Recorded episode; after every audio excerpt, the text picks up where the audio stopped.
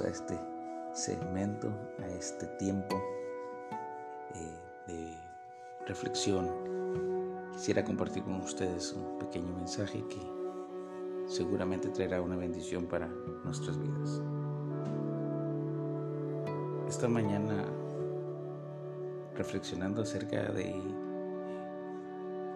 la obra de Jesucristo a favor de la humanidad, el espíritu me inquietaba para levantarme muy temprano a pesar de la, del cansancio del día anterior y sin embargo había algo que, me hacía venir a la santa palabra de Dios.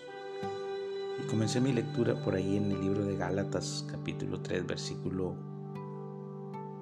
versículo 1 al capítulo 5. Y quisiera compartir con ustedes parte de lo que esta esta mañana el Señor ha hablado a nuestras vidas.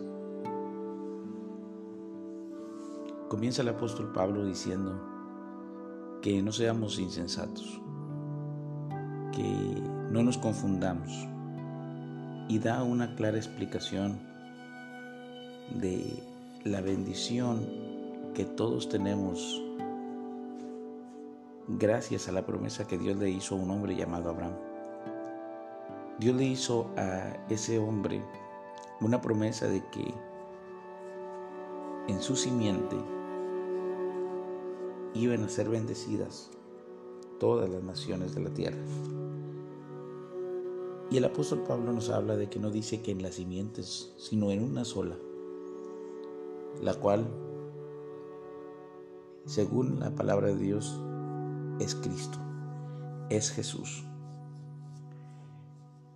Y nos dice que ese fue un pacto que Dios le hizo a Abraham, una promesa, no como las promesas de nuestro tiempo que probablemente se cumplirán, sino que al contrario. Las promesas del Señor son fieles y verdaderas y nada de lo que pase entre el lapso de su promesa, en el lapso de que Él hace la promesa y su cumplimiento, van a cambiar de algún modo que ellas se vengan a, llevar a cabo. Y después de esta promesa, 430 años después, debido a la dureza del corazón y a la pecaminosidad del hombre y del pueblo de Israel, Dios envió su voluntad, envió el anhelo y el deseo de su corazón a través de lo que conocemos como la ley. 430 años después, Dios para su pueblo Israel envió la ley por medio de ángeles, por medio de Moisés, por medio de un mediador, y encerró todas las actitudes pecaminosas en una sola ley, en un solo mandamiento.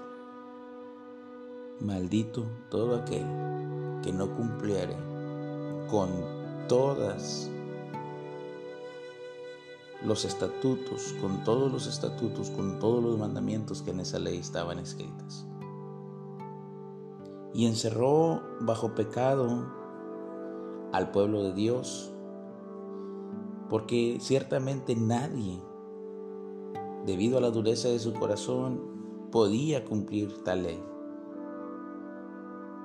Pero todo eso dice Gálatas capítulo 3, del versículo 1 al capítulo 5, que fue para un tiempo, que fue para un momento, que fue para esperar a que se llegase el momento indicado. Mas la escritura lo encerró todo bajo pecado para que la promesa que es por la fe en Jesucristo fuese dada a los creyentes.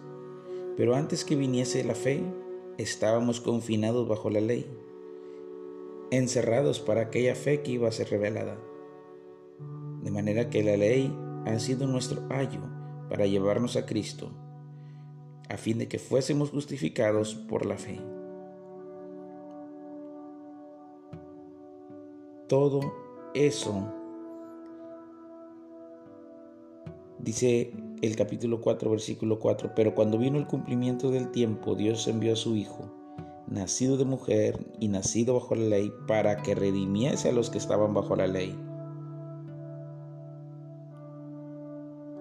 Dios lo envió a Jesucristo para rescatar al pueblo que estaba sumergido en esa ley y a nosotros también, para manifestar que la promesa de Dios a Abraham de bendecir al mundo a través de su simiente era por medio de la fe.